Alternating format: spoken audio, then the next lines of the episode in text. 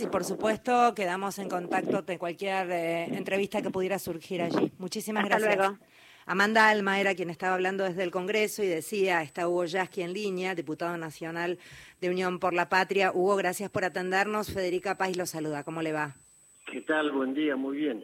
Bueno, no sé si podía escuchar un poco lo que estábamos, lo que Amanda estaba contando en cuanto a los debates que se están dando para este proyecto de ley, en cuanto al negacionismo. Entiendo que también allí hubo un pedido para que eh, se incluyera todo lo que tuviera que ver con el antisemitismo, en fin, ampliar un poco la, la mirada de este proyecto de ley y en qué estamos. Sí, yo creo que hoy fue una reunión muy importante porque estuvieron todos los organismos de derechos humanos, abuelas, madres, APDH, familiares y otros, eh, aportando su mirada eh, convergente en torno al tema del negacionismo. Eh, los proyectos que se han presentado, los dos últimos, justamente plantean el enfoque de la necesidad de establecer una estrategia educativa sobre el tema de derechos humanos obligatoria para todos aquellos que ejercen cargos públicos o funciones en el Estado. Lo decía antes la periodista del Congreso cuando señalaba lo que se la ley Yolanda. Y por otra parte, eh, establece eh, también una una sanción consistente en la inhabilitación para ejercer cargos públicos o cargos selectivos aquellos que incurran en actitudes, discursos entre negacionistas.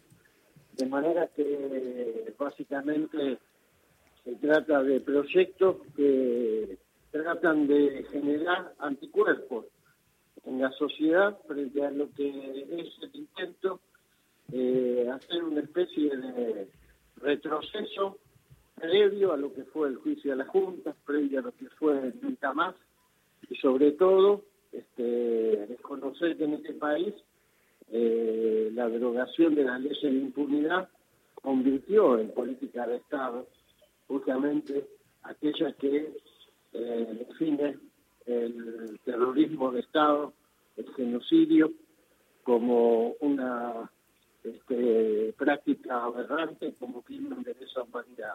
Así que bueno, eh, fue muy importante la reunión. Al final tomaron su voz los trabajadores, la Intersindical de Derechos Humanos, que representa sindicatos de la CGT y de las no CTA, también aportó lo suyo. Eh, no sé si estaba al tanto, Hugo, de lo que estuvo en paralelo tuiteando y publicando a través de redes Victoria Villarruel, eh, por supuesto en contra de este proyecto. Dijo textual, lo voy a leer textual, son estas, estas estas posiciones eh, son para amordazar a los que pensamos distinto y advirtió, no nos van a callar, los proyectos de negacionismo que se tratan en el Congreso son para amordazar a los que pensamos distinto, a los que cuestionamos el relato y las mentiras sostenidas con dinero público. Reitero, esto lo publicó Victoria Villarruel. Sí, ahí estaba Tati Almeida, ahí estaban las abuelas de Plaza de Mayo, si alguien luchó para quitarle mordazos a la sociedad, fue justamente esa gente. Si alguien tiene una altura ética este, incomparable y se ha ganado el respeto de todos aquellos que defendemos la democracia, son quienes militan para no solamente quitarle las mordazas a los que sufrieron, en su propio cuerpo con las redes familiares, el terrorismo Estado. Quitarle las mordazas también a las generaciones futuras. Que nadie tenga miedo en este país de hablar de que hubo genocidio, de hablar que hubo terrorismo Estado. Que nadie tenga miedo ni piense que pueden volver, porque detrás de este intento de desconocer que hubo terrorismo Estado, que hubo genocidio, que hubo una práctica sistemática del Estado, detrás de este intento de pretender decir, bueno, fue una guerra, como dijo el propio Millet, el compañero de fórmula de la que habla de Mordaza.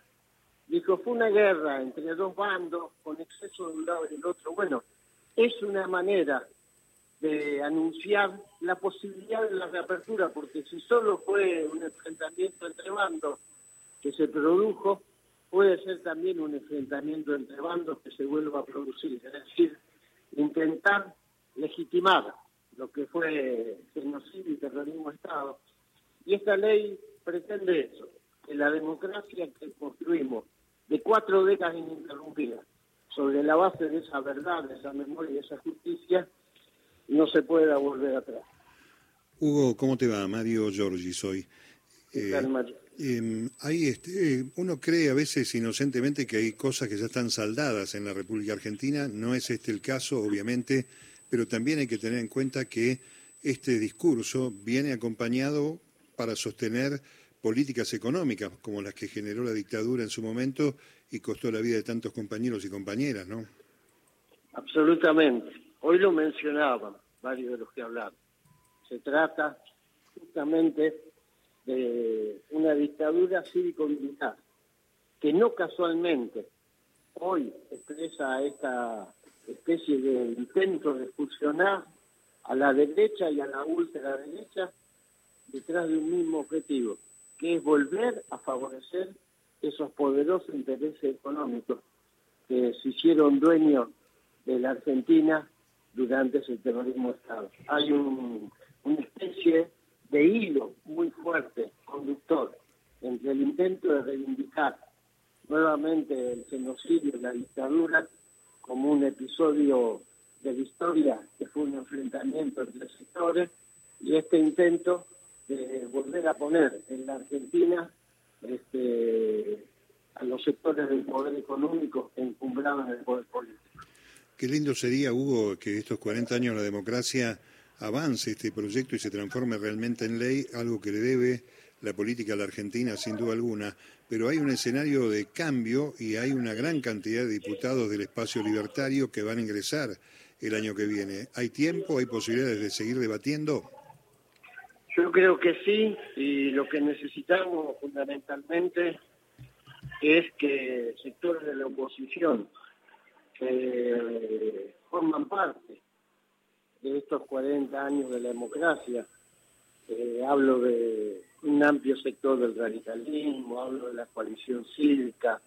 Bueno, hoy la izquierda, la izquierda compañía estuvo presente en la reunión, pero hay sectores que, así como pudimos coincidir en una ley como fue la del derecho al aborto público y gratuito, tenemos que estar en condiciones de coincidir, de converger en torno a un proyecto que le dé a la democracia en la Argentina la garantía de que no va a ser reescrita una historia, tal como pretenden esos poderosos que estigmatizan, poniendo adjetivos como lo hizo en su momento Macri, que los derechos humanos eran curros, que todavía se pregunta si eran 30.000 o si eran 8.000 o 6.000, que todavía pretenden hacernos creer que fue un enfrentamiento entre,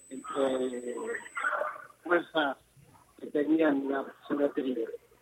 Hugo, ¿quiénes, ¿quiénes faltaban en el recinto? Porque veo que hay, viendo fotos, veo que hay varias butacas. Digo, la, la línea Miley supongo que ni se habrá presentado.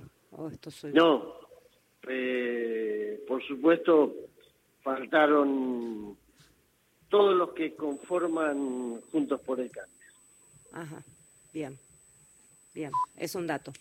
Eh, gracias, Hugo. Ojalá para la próxima haya, estén todos allí, aunque sea para presentar el debate de manera respetuosa, más allá de que uno desde su mirada creería que no debiera existir debate ante determinados horrores.